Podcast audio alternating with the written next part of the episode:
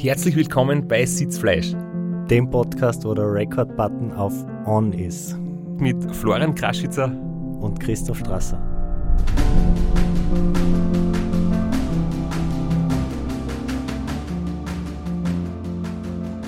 Wir haben heute wieder einen ganz interessanten Gast zu uns, der glücklicherweise zu uns ins Studio gekommen ist, weil wir haben letzte Woche wieder versucht, mit einem Zoom-Call jemanden in ein super Gespräch zu verwickeln, aber da hat es irgendwie nicht so ganz geklappt. Wir werden euch das Gespräch mit der Xandi Meixner noch irgendwann nachliefern.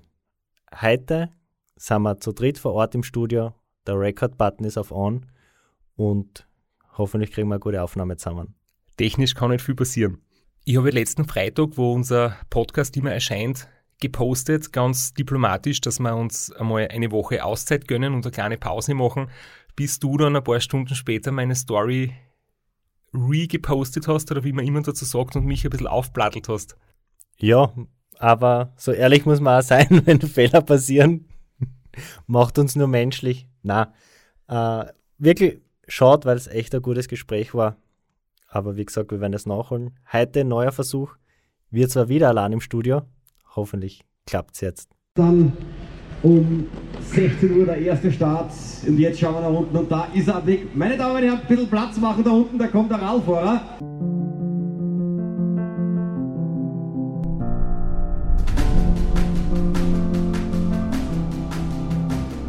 Startplatz in weiterer. Bereit machen für den Zweitplatzierten des Race Around Niederösterreich. Unsere Nummer 64. Das ist Philipp Keiner.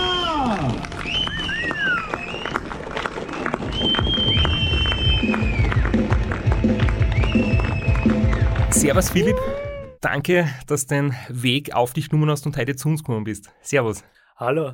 Ja, danke für die Einladung und ist mal ein bisschen Abwechslung zum Radlfahren, wenn man mal reden darf. ja, schön, schön, dass du da bist. Äh, der eine oder andere wird dich kennen von diversen Ergebnis, Ergebnislisten. Äh, der letztes Ergebnis, Restaurant Niederösterreich. Da bist du im Podcast ein paar Mal vorkommen, aber vielleicht stellst dich selber kurz vor mit ein paar Worten. Ich bin der Philipp, ich bin zum Radlfahren gekommen eigentlich aus äh, sozusagen Entzugsgründen, weil ich zum Rauchen aufgehört habe und dann ist mir etwas abgegangen, die Chick. Ähm, das Radlfahren hat mir dann eigentlich gut geholfen und irgendwie ist es immer mehr geworden und dann bin ich recht eingekippt. Und wenn es gut läuft, dann soll man nicht gerade aufhören und seitdem tue ich Radl fahren und tue halt weiter. Vor wie vielen Jahren ist das ähm, geschehen? Wann hast du oder in welchem Alter hast du angefangen mit dem Sport und vor allem, wann bist du ungefähr auf das Level gekommen, was du jetzt irgendwie unterwegs bist? Zum Radlfahren habe ich mit ca. 27 angefangen, also ein Spätstarter sozusagen. Ähm, zum Langstreckenradlfahren habe ich viel später angefangen, da eigentlich 2016 und auch durch Zufall war ich beim Radlfahren, den vor mir einholen wollte. Und das war eben der Kornherr Berne und dann bin ich mit ihm ins Reden gekommen und der hat mir erzählt, dass es so lange Strecken auch gibt. Der hat mir vorhin Christoph Strasser erzählt, das war mir natürlich gar kein Begriff. Und dass er schon mal rund um Österreich gefahren ist und einmal quer durch Amerika. Also nicht der Christoph, sondern der Bernie selber. Und für mich war das einfach unvorstellbar, weil zu dem Zeitpunkt habe ich auch gerade erst vom Ötztaler Radmarathon erfahren und immer gedacht, welcher normale Mensch kann 250 Kilometer fahren? Ja, und dann waren solche Distanzen sowieso für mich unbegreiflich und einfach nicht greifbar oder realisierbar.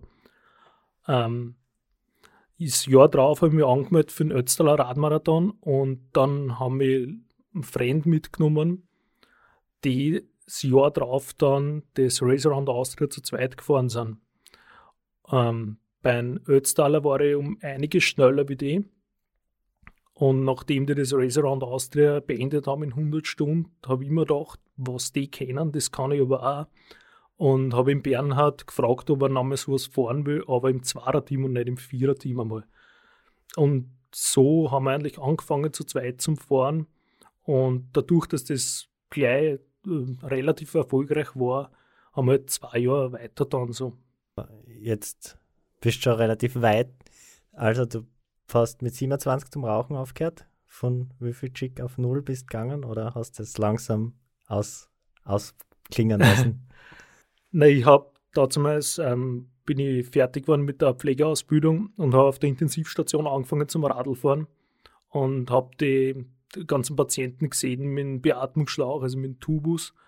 Und ich habe einfach erkannt, dass die, äh, ähm, um das zu, zu triggern, damit man beatmet wird oder nachbeatmet, kann man rauchen. Und ich wollte nicht so enden und dann habe ich von einem Tag am anderen aufgehört zum Rauchen. Und dann hast du gleich gescheit trainiert oder bist du einfach nur so in der Gegend umgeeiert oder hast du gleich gedacht, wenn schon, dann mache ich es richtig? Zum Radlfahren bin ich erst später gekommen, nach dem Rauchen aufhören. Vorher habe ich noch, mir gedacht, jetzt tue ich Gewicht erheben. Aber dadurch, dass ich ja ektomorpher Typ bin, ist aus dem Ganzen nichts geworden. Also das ist ein anderes Wort für Lauch. Was ich wollte jetzt fragen, was ist bitte ein ektomorpher Typ? Ja, ich wollte äh, herumreden, ich wollte nicht direkt Lauch sagen, weil das ja eher negativ behaftet ist. Ähm, und der Schwiegerpapa hat mir dann ein altes Radl in die Hand gedrückt und gesagt, ich soll mal fahren. Und am Anfang habe ich nur herumgeeiert und wie ich dann den Gedanken nach drei Jahren gefasst habe, dass ich mich beim Ötztaler anmelde, dann habe ich mir richtig angefangen zum Radlfahren mit mehr Umfänge. Ich möchte noch mal kurz einhaken, ich verfolge immer sehr genau, was andere Radlfahrer machen und der Bernhard Kornherr ist ja dein Teamkollege, gell? Ihr habt ja das KK Cycling, also Kaider Kornherr vermutlich hast es. Und jetzt hast du gesagt, er ist schon beim Racer Across America und beim Racer Round Austria mitgefahren. Aber was hat er da beim Ram genau absolviert? Also beim Ram ist er im Viererteam gefahren und ich glaube, da sind es Vierter waren. Die Zeit habe ich jetzt nicht im Kopf.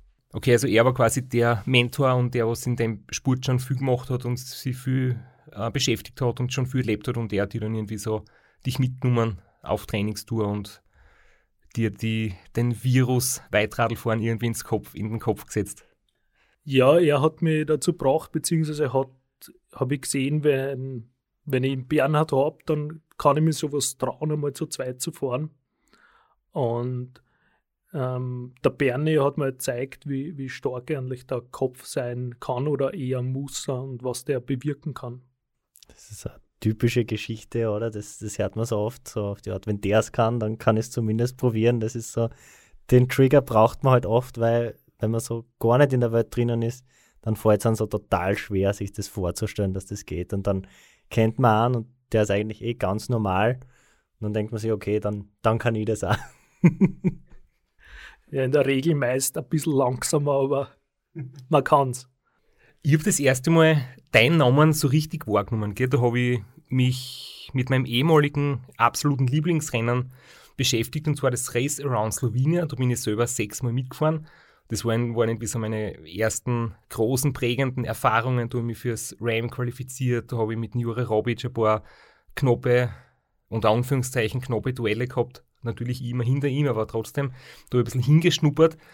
Und 2012 bin ich da das letzte Mal mitgefahren und dann hat es das Rennen nicht mehr jedes Jahr gegeben, weil dann hat der Organisator gewechselt. Dann waren einmal ein bisschen weniger Teilnehmer, aber 2018 hat es das Rennen gegeben. Und dann schaue ich mir die Ergebnislisten durch und sehe dritter Platz Philipp Keider. Und da habe ich gedacht, aha, das ist jemand, den kenne ich jetzt nicht über Social Media. Also dann habe ich ein bisschen recherchiert. Jetzt nicht jemand, der sehr große Wörter spuckt oder der eine, eine Influencer-Karriere anstrebt, aber einer, der definitiv gut fährt. Und ich glaube, das war eigentlich ja das Jahr, was bei dir dann so richtig aufwärts gegangen ist, oder nachdem du zweimal das Zweierteam beim Racer und Austria gefahren bist.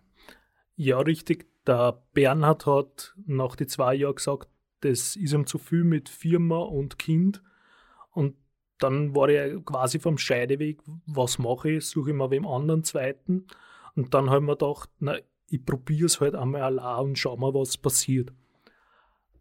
Ja, und dann habe ich mich halt zum Racer Run Slovenia angemeldet, weil ich mir gedacht habe, das ist sicher ein super Einstieg. Ähm, war es im retrospektiv gesehen war es auch ein super Einstieg, aber dort war es einfach eine Katastrophe. Also wirklich ein Sprung ins kalte Wasser, nur dass da die Eisplatte nach oben geschwommen ist. Was die Kraschitzer Methode angewendet oder was ist passiert? ja, ich tue mir immer ein bisschen schwer mit dem Schlafen, wenn ich aufgeregt bin und Start beim Racer Around Slowenien ist typischerweise um 8 Uhr auf die Nacht. Auf war ich um 5 Uhr in der Früh und habe kein Auge mehr zugebracht. Und vor dem Start äh, wartet man bei einem Hotel in der Tiefgarage und stehen alle Starter dort. Und dann war der damalige Sieger auch dort, der Lokomotiv, haben sie zu ihm gesagt.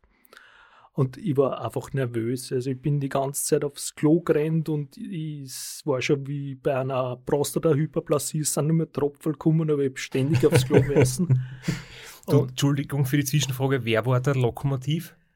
Ja, da fällt mir jetzt ehrlich gesagt der Name nicht ein. Da müsste man in der Ergebnisliste nachschauen. Das heißt, der Vorjahressieger war das quasi der Titelverteidiger? Ja, genau. Der ist dann das Jahr drauf beim Race Around Austria Vierter geworden, glaube ich. In der Solo-Kategorie.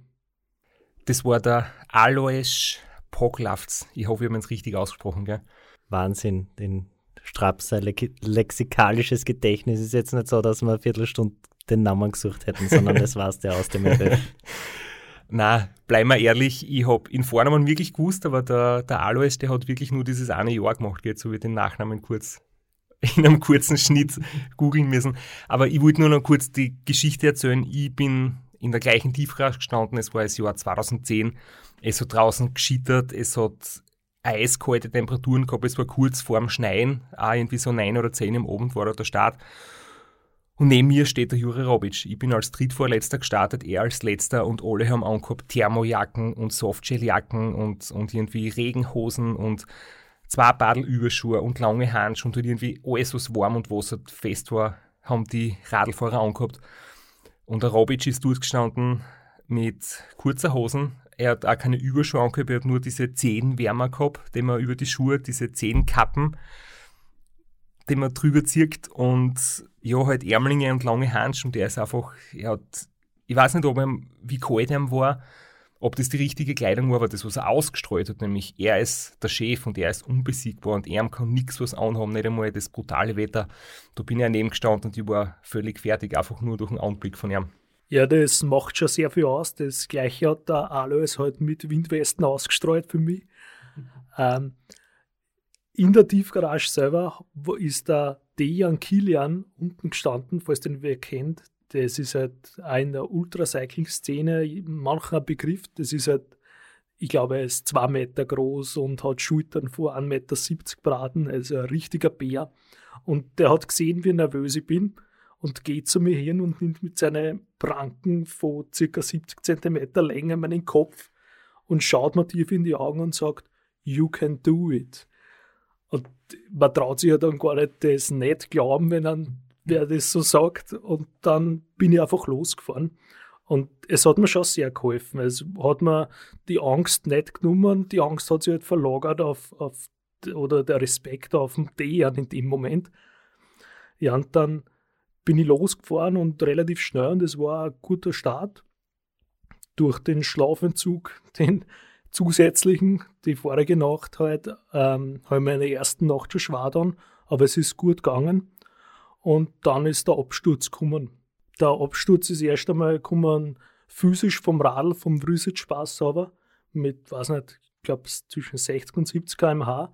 Dann hat es mir halt hingehauen, die Hüften war offen, irgendwo habe ich noch bliert und ich bin halt weitergefahren, weil was sollte ich sonst machen?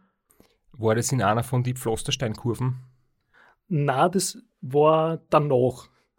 Das ist ja, ich weiß nicht, ob du ihn, Wursit Spaß kennst, die Abfahrt. Die ich kenne ja ihn aus den Rennen und ich bin ihn selber auch schon mal gefahren. Von beiden Seiten. In der Freizeit. ähm, aber gerade im, im Rennen in Slowenien ist das schon brutal, weil wenn du schneller unterwegs bist, ist noch finster oder dämmert gerade, das ist immer ein bisschen feucht. Und da ist in den Serpentinen am Pflasterstein. Also wenn du da ein bisschen müde bist, unachtsam mit Felgenbremsen, dann, dann ist es schwierig. Damals in dem besprochenen Jahr, wo der Juri Robic bei wüdesten Wetter so gestartet ist, haben wir richtig wüden Regen gehabt bergab im Morgengrauen und ich habe halt noch gehabt äh, Carbonlaufräder mit Felgenbremsen und Schlauchreifen drauf, schön 21er Schenschmolle durch die Pfostersteiner durch, das war wirklich nicht witzig. Und ich weiß auch noch, ich bin da zur gekommen, sturzfrei, ich bin echt gefahren wie auf rohe Eier, komplett vorsichtig. Und ich habe glaube ich unten noch stundenlang irgendwie taube Finger gehabt, weil ich so fest bremst habe und die kalten, nassen Handschuhe dazu, es war echt nicht gut. Und wenn du jetzt sagst, du hast kurz danach einen Sturz gehabt, ich weiß nicht, ob es vielleicht auch eine Folge dessen war, dass du halt von der Abfahrt her noch vielleicht die Finger nicht hundertprozentig unter Kontrolle gehabt hast oder dass dich die Abfahrt ein bisschen irritiert hat? Nein, es war schon noch bei der Abfahrt am Spaß, aber nicht in der besagten Pflasterpassagen, sondern danach.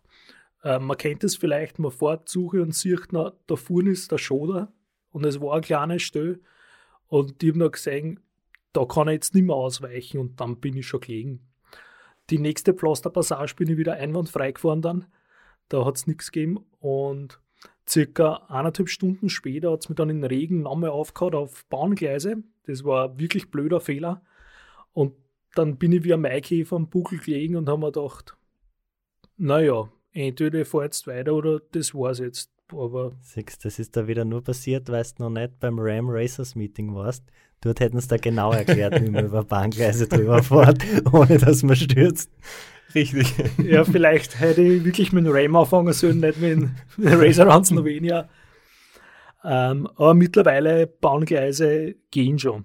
Aber falls du jemals beim Ram startest, du musst dir das beim Racer Meeting trotzdem anhören. Du kriegst keine Befreiung von diesem Termin, nur weil du schon weißt, wie man mit Bahngleise fährt. Das wird dort noch trotzdem ausführlichst erklärt. Aber zumindest muss ich nicht mehr aufpassen. Ja. Wie es bergauf gegangen ist, vom Radl abgestiegen, habe mich auf den Lenker gelegt und habe gesagt, jetzt fahre ich nicht mehr weiter. Und dann ist der Bernie ausgestiegen und hat auf mich eingeredet, dass ich weiterfahren muss. Und ich habe zu ihm gesagt, gut, ich fahre weiter. Aber wenn ich meinen Namen für irgendeinen Plätzchen anmelde, nachher musst du mich davon abhalten. Und dann bin ich eben weitergefahren und irgendwann ist es nicht mehr gegangen. Dann habe ich schon ein bisschen mit Halluzinationen angefangen. Da habe ich gesagt, vor mir ist eine Asphaltwand und ich habe dann nur über den Funk gesagt, ja, dann fahr halt einfach durch und das ja, war halt nicht sehr empathisch, hat mir in dem Moment nicht so viel geholfen. Ähm, und dann habe ich immer Schlafpause schon gebraucht. Ist ja immer in, in Slowenien immer so ein Hasardspiel. Manchmal geht es aus ohne Schlafpause, manchmal sollte man eher eine einlegen wenn man jetzt so wie du, du warst ja schnell unterwegs auf einer guten Platzierung, ist ja dann noch schwieriger, sich dann durchzuringen und die Schlafpause zu machen. Für mich war es nicht so, dass ich mich durchringen habe, weil ich war wirklich müde und ich wollte nicht mehr, es war kalt, es war halt gerade so nicht mein, mein bester Zeitpunkt, um gute Leistungen abzurufen. Die Lektion, was ich in Slowenien gelernt habe, war, dass ich dort sogar zweimal geschlafen habe. Die ersten Jahre immer versucht, beide Nächte hintereinander, weil du ist die Fahrzeit ja irgendwie zwischen, also meine schnellste Zeit war 40 Stunden und 6 Minuten und einmal habe ich 48 Stunden circa braucht. Das heißt, man ist irgendwie zwei Tage, zwei Nächte unterwegs und es geht irgendwie, wenn man gar nicht schläft, man kann es durchdrucken, aber in dem einen Jahr, wo ich gewonnen habe, das war das letzte Mal, wo ich gefahren bin, mein sechster Antritt, da habe ich zwei Pausen gehabt von 20 Minuten, früh genug. Und in alle Jahre, wo ich es ausgeschoben habe und verhindern wollte und ganz ohne Schlaf durchfahren wollte, ist immer früher oder später der Einbruch gekommen. Das war so meine Lernerfahrung, gerade speziell bei dem Rennen, wo man in die Nacht startet. Ja, da kann ich zustimmen, ich habe auch zwei Schlafpausen braucht. Also zuerst haben sie mich schlafen gelegt und dann aufgeweckt, aber von denen weiß ich nichts mehr. Angeblich habe ich mich da gar nicht ausgehend. Und dann haben sie mich gleich wieder schlafen gelegt und haben außerhalb vom Auto schon besprochen. Also wenn ich mich jetzt nicht auskenne, dann nehmen sie mich aus dem Rennen außer. Und dann haben sie mich wieder aufgeweckt. Und dann habe ich mich schon sehr gut auskennt für, im Vergleich zu vorher. Ich habe dann bald einmal gewusst, dass ich in Slowenien bin und dass ich eigentlich zum Radfahren da bin. Und dann haben sie gesagt, ja, ich soll jetzt gescheit fahren. Und wie sie das angehört hat, das können wir uns jetzt eigentlich anhören. Ja. Hm? Alles gut? Mhm. Irgendwas war geworden. Was war? Was haben wir letztens gemacht?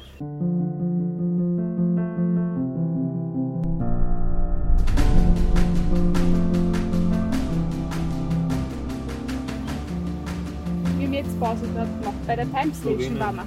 Slowenien. Slowenien waren wir. Time Station waren wir gerade Time Station waren wir und jetzt fahren wir weiter. und jetzt fahren wir weiter. Du sagst es. Ja? Wie ist der jetzt gerade? Kalt, warm? Warm jetzt Ja. wahrscheinlich einmal, oder? Jetzt kalt noch so. Hm? Ja. Was magst du denn haben? Wir richten da deine Kekse jetzt her, die holen wir auf jeden Fall vierer. Und es ist dann erstaunlich gut weitergegangen, weil auf einmal habe ich wieder Kraft gehabt. So richtig Herr der Lage hast in dem Zuspieler noch nicht gewirkt. Also das ist, äh, da teilen wir, glaube ich, sehr viele irgendwie alle die gleichen Erfahrungen und das gleiche Schicksal ist vielleicht das falsche Wort, wenn du einfach komplett beieinander bist und wenn du dir einfach nichts auskennst nach so einer Schlafpause und du wirst halt munter und bist völlig daneben. Ja, das ist richtig. Ich bin eigentlich stolz auf mich, dass ich es innerhalb von 20 Sekunden dann langsam kapiert habe. Und mir ist dann genauso gegangen wie dir. Steig aufs Radl, dann wird es besser. Und so war es auch, weil ich habe dann wieder Kraft gehabt und habe wieder gescheit fahren können. Und ich, dann war die Frage, auf welchem Platz ich bin. Und das hat sich gut getroffen, weil ich pinkeln müssen und dann haben wir gleich besprochen, wo bin ich und wie schaut es aus. Und dann hat der Bernie gesagt, naja, du bist gerade äh, Vierter. Und dann habe ich ihn gefragt, naja, geht es hinaus, dass ich Dritter werden kann? Und er hat gesagt, ja, aber da musst du richtig schnell Radl fahren. Und wenn du jetzt noch einmal pinkeln gehst, dann bist du Vierter.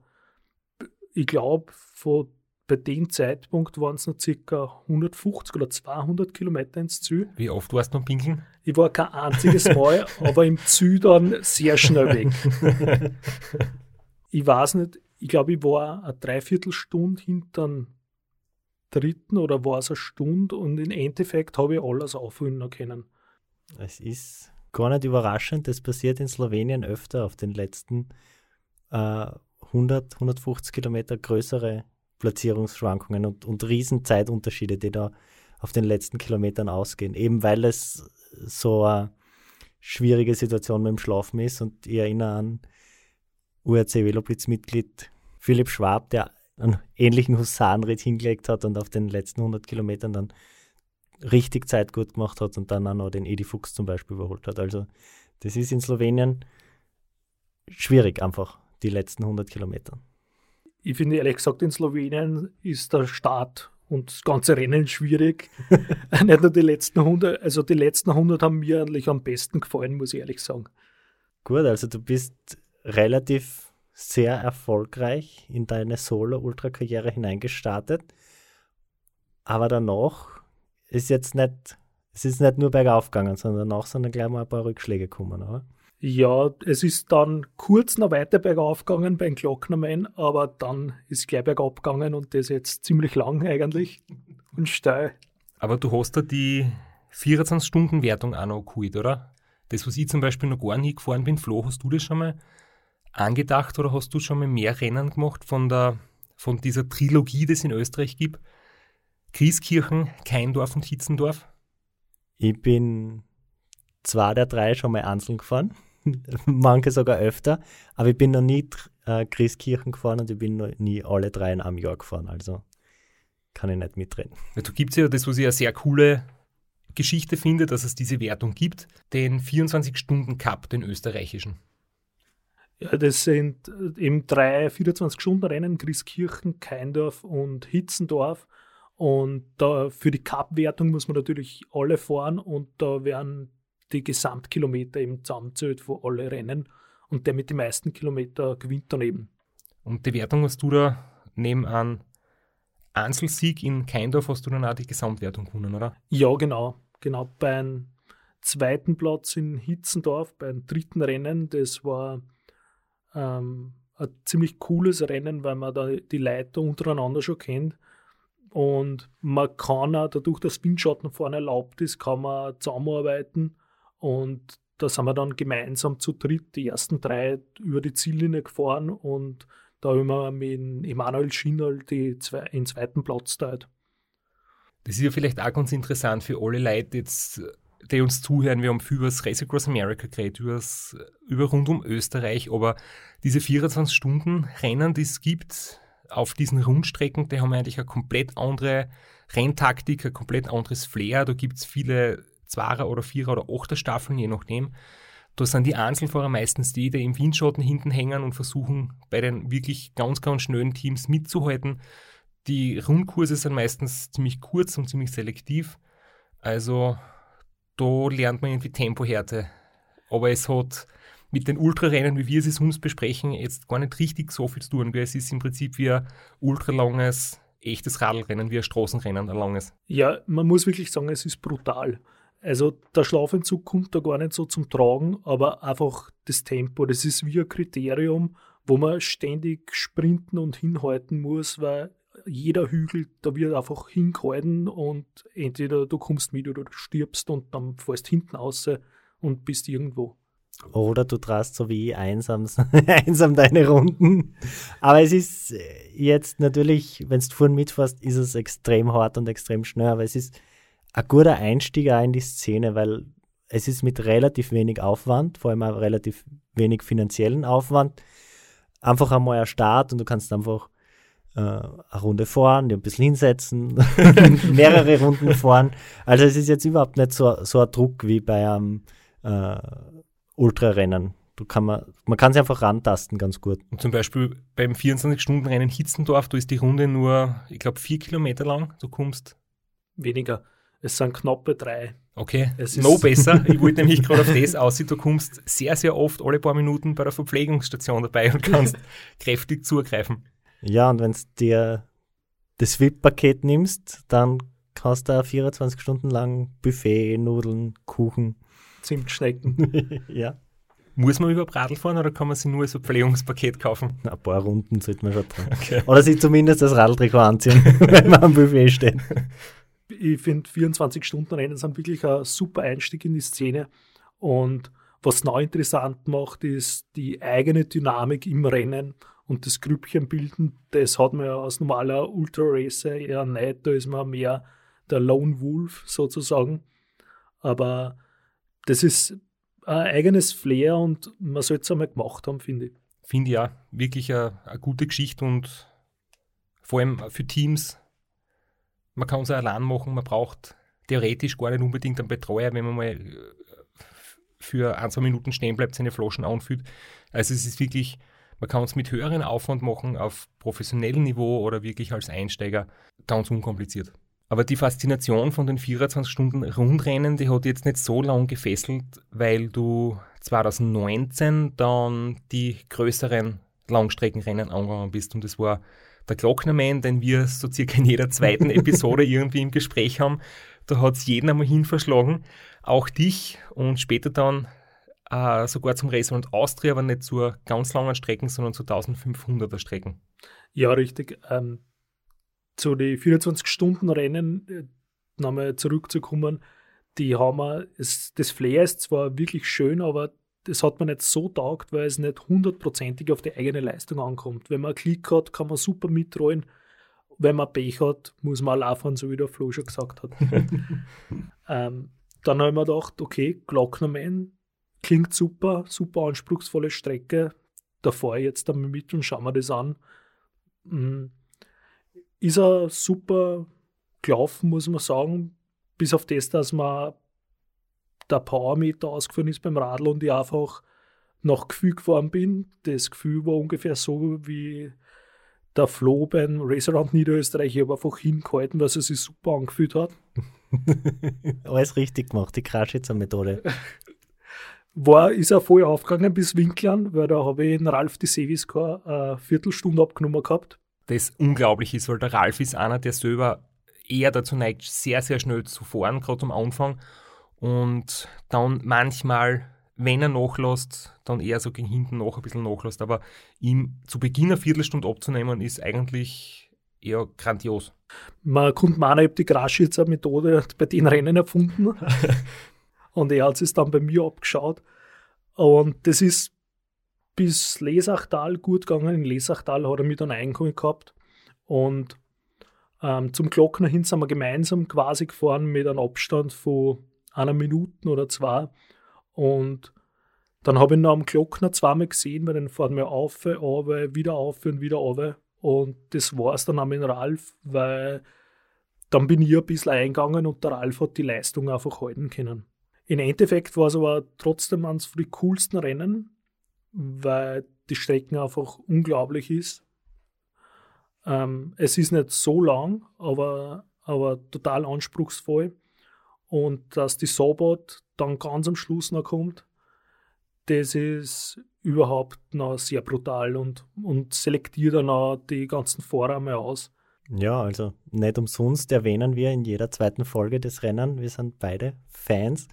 Falls jetzt da draußen jemand sich gedacht hat, ah, heuer möchte ich es auch fahren, müsst ihr euch wahrscheinlich noch ein Jahr gedulden, weil für 2021 ist es schon fix abgesagt. Da haben leider unsere unbezahlten Werbungen nicht viel gebracht. also wir sind jetzt nicht die Werbepartner vom Glocknerman, sondern er hat einfach wirklich für viel eine Rolle gespielt gell, beim, bei ihrem persönlichen Werdegang. Deswegen erwähnt man so oft, aber leider trotzdem findet daher nicht statt. Eine Anekdote zum Glocknerman habe ich auch noch. Wie wir uns privat getroffen haben, Straps, sind wir draufgekommen, wir haben exakt dieselbe Zeit. Tatsächlich, das weiß ich gar nicht mehr. Ja, nur du bist ohne Zeitfahrer gefahren damals und es waren noch andere Strecken, aber wir haben die 36 Stunden 19, glaube ich. Mhm. Muss das gewesen sein? Genau, dieselbe Zeit. Das ist genial, wirklich. Danke für die Geschichte, das habe ich jetzt komplett vergessen. Ja, es war noch genialer, wenn ich auch ohne Zeitfahrer gefahren war, aber ja, vielleicht wird es einmal. Ich überlege jetzt wirklich gerade, ähm, weil die Strecke war bei mir tatsächlich anders. Wir haben zweimal Felberdauern gehabt, zweimal Großglockner, dafür ein nettes Lesachtal. Ob sie jetzt Kilometer, Höhenmeter großartig geändert haben, ich weiß es nicht. Ob es schwierig oder einfacher geworden ist. Wahrscheinlich war es damals viel einfacher und ich habe die ganz leichte Strecken gehabt. und du hast jetzt die harte Strecken gehabt. Ja, lassen wir es einmal so stehen. Okay. Jetzt haben wir quasi deine, deine erste Hochphase übersprochen und jetzt kommt die lange, lange Durststrecke. Und das ist äh, immer wieder faszinierend und ein wiederkehrendes Thema in dem Podcast. Ultracycling ist einfach eigentlich eine Geschichte des Scheiterns. Das, wir haben die allererste Episode haben wir begonnen mit dem Einspüler von Straps seiner Aufgabe 2015. Straps hat selber schon einige Rückschläge erlebt. Wir haben es vom David ganz extrem gehört, der sich viel mit dem Thema auseinandersetzt. Und eigentlich jeder unserer Gesprächspartner hat schon die eine oder andere Niederlage erlebt und du hast da ziemlich lange Durststrecke. Ja, die Durststrecke dann beim Race Around Austria bei die 1500, die hat eigentlich ziemlich spät angefangen, nämlich 100 Kilometer vom Ziel. Vielleicht ganz kurz zu erwähnen, das Race Around Austria 1500 oder 1500 ist unter Anführungszeichen das kurze Race Around Austria, wo man in Zell am See die Originalstrecke verlässt und sich Tirol und Vorarlberg sport und direkt nach St. Georgen zurück ins Ziel fährt. Du hast eigentlich so einen Nochenkreuz-Glockner, fährt man direkt am, wie man es richtig ausspricht, Derntner Sottel und Bischofshofen und dann zum Ziel. Ja, genau. Dort hat auch der, der Untergang angefangen, beziehungsweise, wenn man es genau nimmt, hat der Untergang ähm, ungefähr angefangen in halben Reihen, weil da war die erste Schlafpause, die ich gemacht habe, und die war zu spät einfach. Ich bin dann nicht mehr richtig munter geworden. In Sabbat habe ich mich dann aufgewählt. Beim Awe habe ich sehr mit dem Schlaf gekämpft. Und ich habe mich dann einfach durchkämpft. Ich habe nicht mehr auf Watt oder irgendwas geschaut. Ich bin einfach gefahren und habe geschaut, dass ich weiterkomme. Ähm, in Großglockner rauf, da haben sie mich zwischendurch schon schlafen legen müssen, weil ich einfach nicht mehr fahren habe können. Da weiß ich, da habe ich es noch nach oben geschafft. Beim Fahren kann ich mich auch noch an, an vieles erinnern. Und dann beim Derntner Sattlaufe, von dem weiß ich eigentlich fast gar nichts mehr. Von Owe weiß ich auch nichts mehr. Und dann gibt es ja die Ebene nach Bischofshofen und da ist dann schon hell geworden und ich bin immer mehr in ähm, Gegenverkehr reingekommen. Ich habe es nur mitgekriegt und dann haben sie mich aus dem Rennen genommen. Bitter war es halt, weil ich gerade in Führung war. Zeitweise ich auch, war ich auf Streckenrekord unterwegs, zu dem Zeitpunkt allerdings eh nicht mehr.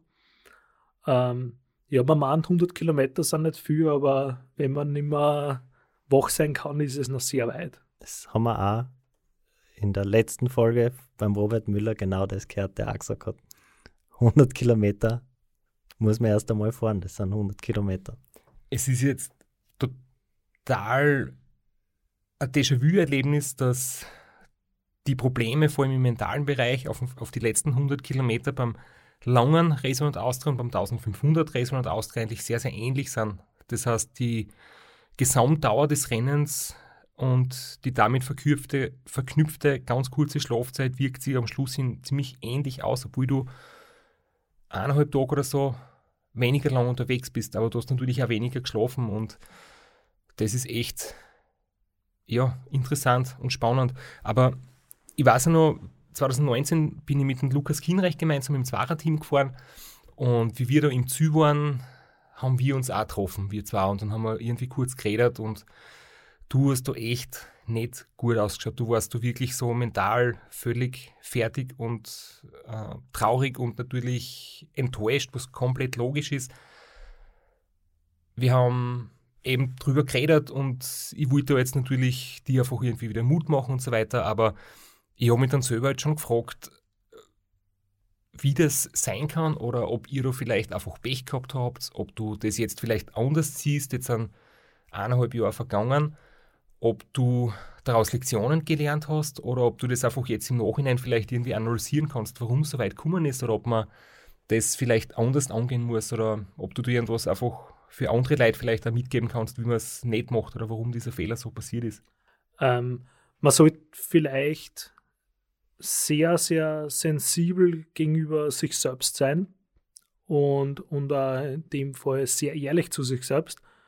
Und wir haben uns ausgemacht gehabt, den halben reine Schlafpause. Da sie allerdings fünf Stunden vorher schon so müde war, das haben wir gesagt, ja, das ignorieren wir und ich habe es selber auch ignoriert und habe erst einen halben rein Pause gemacht.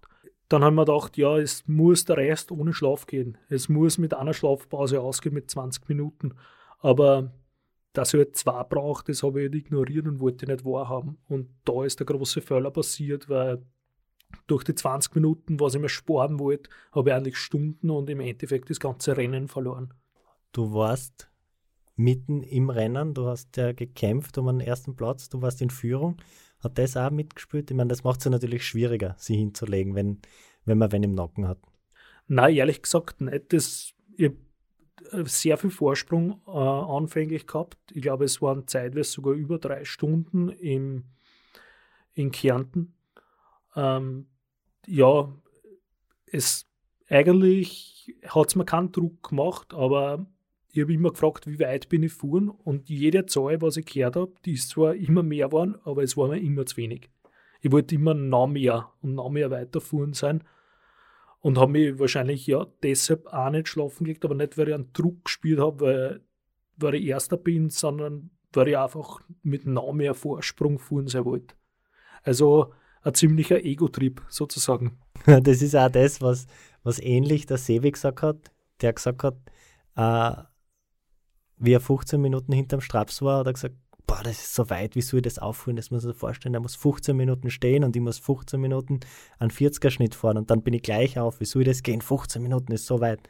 Und wie er drei Stunden Vorsprung gehabt hat, habe ich gedacht, das ist so wenig, der kann jeden Moment da sein. Also das ist da in dem Ultrasport einfach, man verliert so total die Relationen für, für Zeit und Raum.